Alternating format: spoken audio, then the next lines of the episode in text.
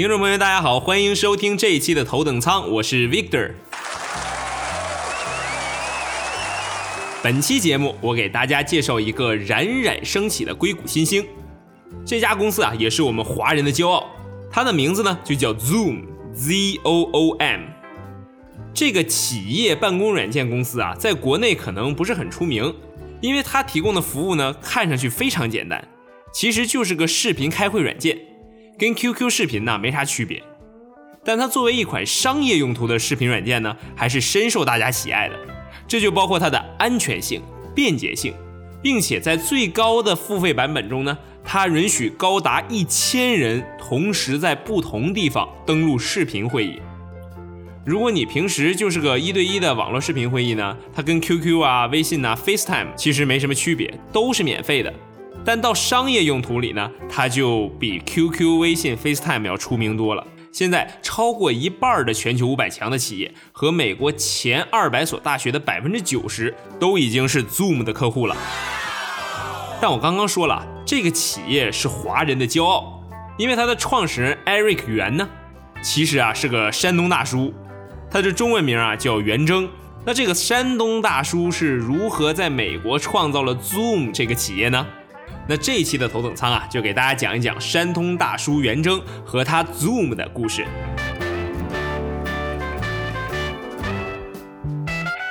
今天的故事啊，要从一九七零年的中国山东说起。袁征的爸妈呀是采矿领域的工程师，算是知识分子，所以从小呢对小朋友的教育是非常非常重视的。但这个吃着煎饼卷大葱长大的小孩啊，从小就有很强的创业者精神。袁征自己说啊，他小时候就对回收那些采矿的废品器材非常有兴趣，他自己把这些东西捡回来，然后呢把它们给熔了，变成铜，然后呢再卖给回收站。但做这样的生意啊也是有风险的，在他干这个卖废铜的生意时候呢，就差点把邻居家的房子给点过。其实我小时候啊也有这种机会，我妈呀在大学当老师。小时候的我呀，就经常看到我妈把学生的考试卷带回家批。我当时啊，就应该给这些卷子当废纸给卖了。这样呢，我既可以赚一笔卖废品钱，估计那时候成天不及格的学生回头还能谢谢我。而且这个生意非常安全，不会引起着火之类的问题。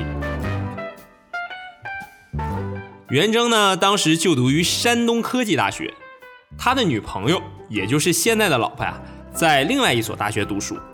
而他老婆那所大学啊，距离山东科技大学又有十个小时的车程。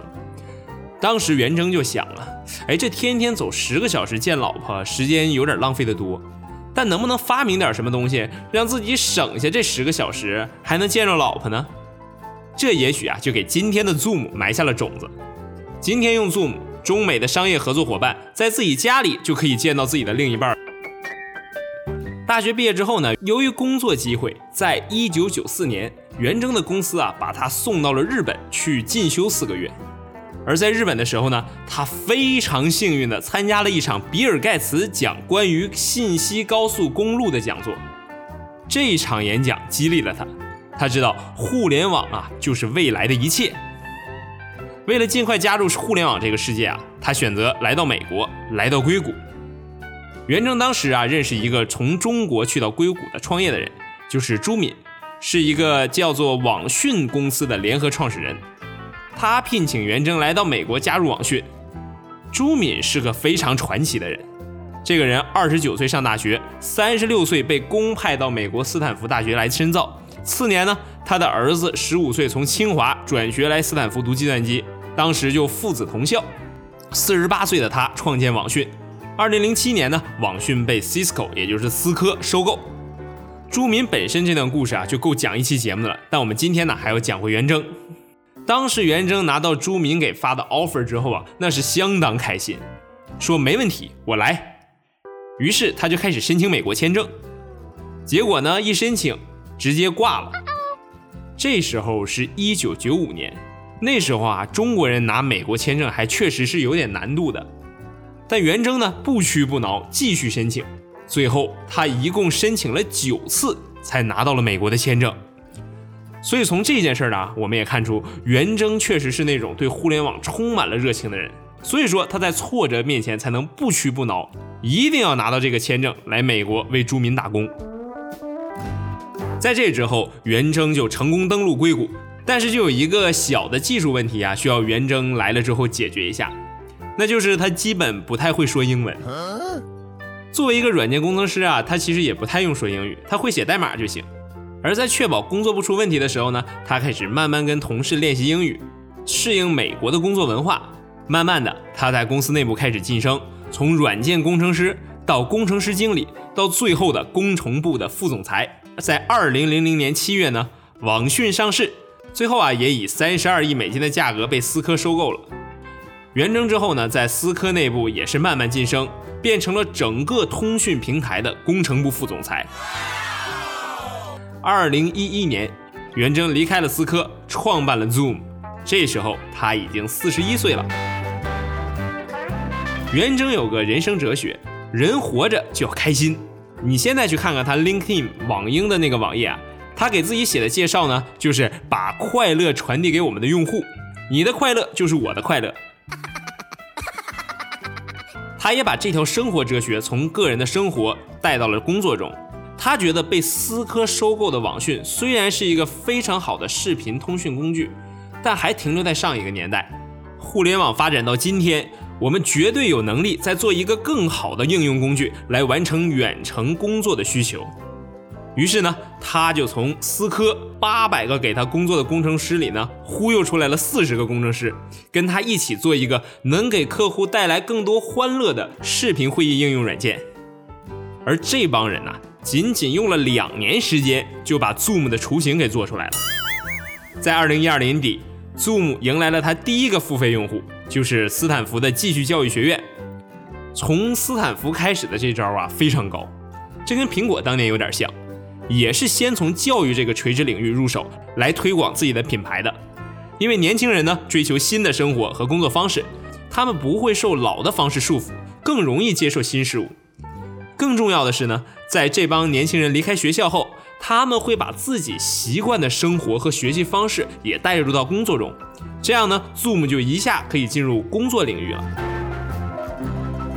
所以说，在二零一三年，Zoom 做的相当不错，拿了 A 轮融资，是一千万美金左右。之后 B 轮呢，又拿了六百五十万美金。二零一五年二月，C 轮融资三千万美金。同年九月呢，Zoom 开始跟 Salesforce 合作，将这个视频会议软件呢集成到它的 CRM 平台里。允许使用 Salesforce 的销售人员呢，在不离开这个软件的情况下，就可以使用 Zoom。Zoom 这家公司选择了免费服务加增值服务的这种商业模式。这种模式呢，我们在平时玩手机游戏里非常常见啊，就是说你这个游戏免费随便玩，但是如果你想要更好的体验呢，你就多给点钱啊，买个外挂什么的。但是在企业级别的用户软件中啊，其实这种方式并不常见。但 Zoom 呀有个非常聪明的方式来做这种商业模式，给每一个免费会议啊设定了一个时间，就是四十分钟。为什么是四十分钟呢？袁征说呀，一般一个有效的商业会议最少得四十五分钟，那四十分钟这个坎儿呢，就正好让你不够用。如果你真是一个对会议要求非常高的大企业客户呢？你肯定不会介意给 Zoom 一点小钱儿。你最不想发生的呢，就是在会议开到高潮的时候，突然哎，Zoom 把你的这个会议给打断了。当然，你要不介意这个呢，Zoom 也可以重新连接。Zoom 不担心你怎么干，他们只要你用就行。因为 Zoom 相信呐，你肯定最后会花钱买个开心的。四十分钟通话被人打断，多不爽。二零一九年四月，Zoom 在纳斯达克上市，定价三十六美金一股。当时认购到 Zoom 的投资者呀，Zoom 也没有让他们失望，上市不到三个月就从三十六块钱直接涨到了一百零七块。大家知道吗？二零零六年呢，思科花了三十二亿美金买网讯，Zoom 今天上市的市值是一百七十三亿美金，股价最高的时候呢，甚至达到了二百八十亿美金的市值。所以我觉得创新不应该只看到那些很高很远的东西，其实有些身边的东西就值得去创新。例如 Zoom，虽然网讯已经把这个视频通话会议做得很好了，但他还是觉得有提升空间，所以又做了一个。而新做出来的东西的市值呢，要比原来思科买的网讯的市值高了将近五倍。现在啊，我给大家稍微介绍一下 Zoom 的业务具体包括点啥。Zoom 的业务大概分三点，第一呢就是普通的 Zoom 软件，从免费开视频会议到每个月十九点九九美金不等，套餐越贵功能越全。第二呢就是他们推出了一个挑战传统思科的服务，会议室的视频会议设备叫做 Zoom Rooms，收费更贵，但是他们说呀，这个用户体验会更好。例如，你可以用手机、电脑大屏幕同时同步，并且一键加入会议、一键云分享等等等等。而这个系统呢，就是每个会议室四十九美金一个月。第三，他们还推出了一款更先进的手机软件，叫做 Zoom Phone，在里面呢，你可以打电话、视频、发邮件、开会等等等等。其实我觉得啊，就是个企业级别的微信。这个服务啊，每个月十美金起。这几个服务所涵盖的业务范围呢？根据 Zoom 自己说的，整个潜在市场有四百三十亿美金这么大。但目前为止呢，Zoom 的服务渗透率还是非常低的，增长空间是非常巨大的。虽然百分之五十五的全球五百强企业是他们的客户，但其实只有百分之五的客户啊，在过去十二个月里，在 Zoom 身上花超过十万美金，这简直就是洒洒水，太少了。并且根据 Zoom 最新公布的财报啊。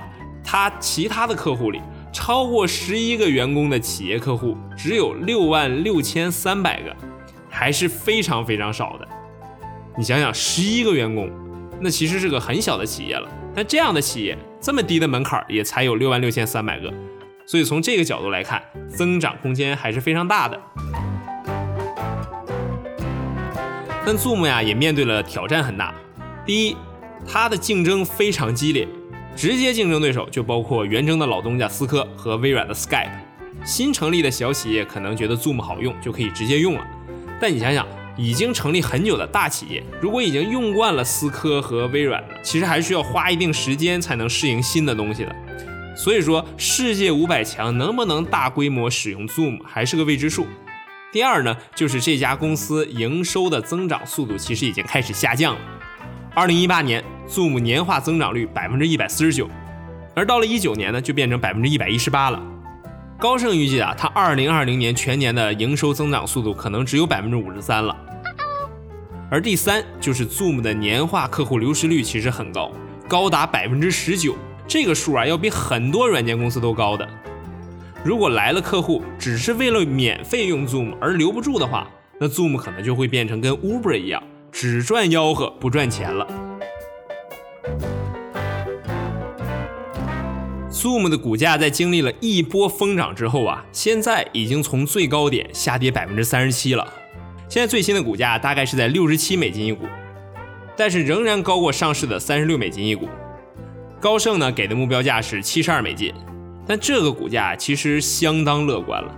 因为在七十二美金一股的情况下呢，Zoom 的估值也比普通的软件服务公司贵了一倍，所以你看，当时上市的三十六美金其实是一个市场的正确估值，而高盛给的目标价呢，其实已经包含了市场对 Zoom 的快速增长的预期了。我个人呢很喜欢 Zoom 的视频服务，非常好用，但作为一个股票投资者，我觉得这个估值实在是有点太贵了。作为投资者的潜在收益啊，其实在这个位置已经很小了。但我相信，如果把时间拉长了看，元征一定可以带领 Zoom 更上一层楼，为用户们提供更好的视频服务，让更多用户更开心的工作。好，这期节目到此就结束了，希望大家能继续关注头等舱。我是 Victor，咱们下期节目见。